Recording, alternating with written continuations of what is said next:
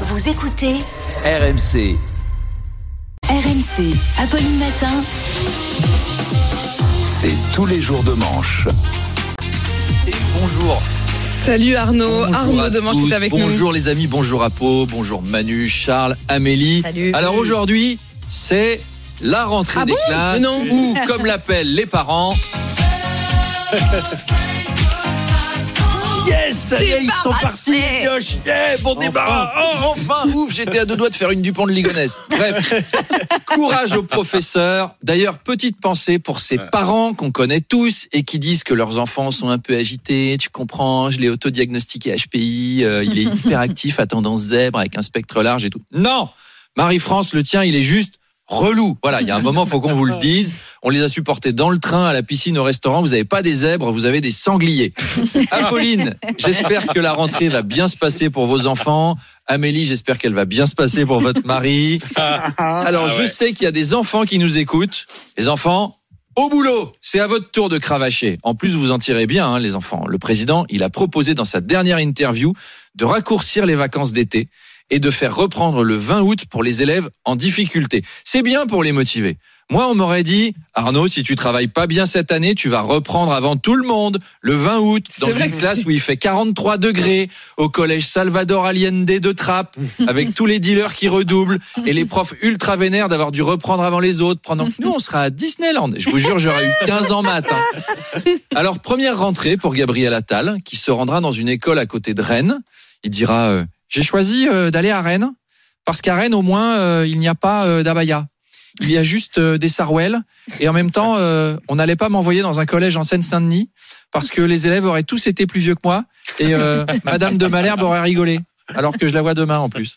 Euh, bah oui, il est invité demain matin à 8h30. La rentrée, c'est aussi un jour à part pour nos amis les stars. Ce matin, Jean-Luc Lahaye a accompagné sa petite amie. C'est, c'est important, l'entrée au collège, comme moment. En même temps, vous savez, on critique beaucoup les pédophiles. Peut-être à raison.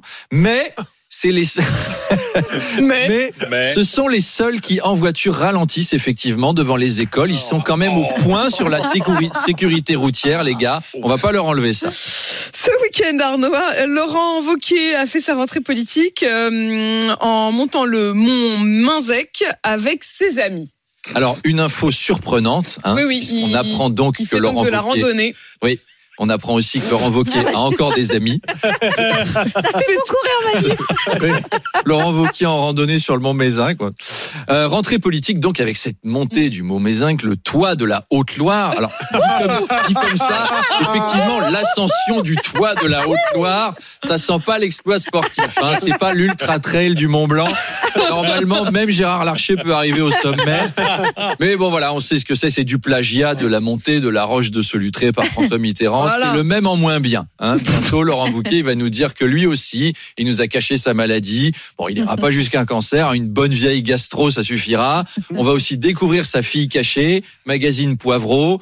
Et puis, le seul point commun entre Wauquiez et Mitterrand, voilà, c'est qu'il trouve que tout n'est pas acheté chez Pétain. Bref, pendant qu'il était en train de grimper sur ses 15 mètres de cailloux, Laurent Peaufinait sa stature présidentielle au milieu des marmottes. Ça donnait des moments intéressants avec les journalistes. Il leur a dit que non seulement il allait devenir président, et qu'en plus, Et alors la marmotte, elle met le chocolat dans le papier d'alu. Mais bien sûr. bref, il a encore un peu de boulot sur sa crédibilité, Laurent Wauquiez. Arnaud, ce week-end, c'est la traditionnelle braderie. C'était la traditionnelle braderie de Lille. Oui, alors 2 millions de personnes dans les rues de Lille, hein, des hommes, des femmes, des époux, des cousins, des frères, des sœurs, parfois tout ça en même temps. C'est le Nord. Plus de 500 tonnes de moules ont été dévorées à Lille en un week-end. Même DSK au meilleur de sa forme, il aurait été Oh loin du compte. On n'a pas le droit, il est trop tôt. Alors on pouvait acheter ces objets fascinants qu'on trouve à chaque fois dans les braderies, des canards en céramique, des tableaux de clowns tristes, sympa. des chaussures de ski des années 60, des cassettes vidéo des vampes, des poupées chauves à qui il manque un bras. Une braderie, c'est l'endroit où on vend ce qui prend la poussière dans son grenier pour que ça prenne la poussière dans un autre grenier. C'est du recyclage de trucs inutiles. C'est comme un remaniement. D'ailleurs, à, à la place de- d'Emmanuel Macron. Recyclage de trucs inutiles. Ben oui, moi j'aurais j'aurais installé mon stand pour essayer de brader Franck Riester. J'aurais été là. Il est beau, il est beau mon Riester d'occasion. Il est beau, il est quasi neuf.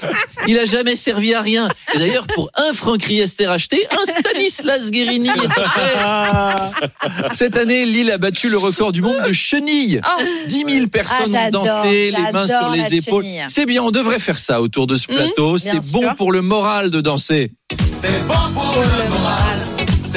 Bah oui, c'est l'occasion d'un petit hommage à la compagnie créole, Ah évidemment. On- Bah oui, on les embrasse. Bah oui. Bonne rentrée à tous et à demain. à demain, Arnaud.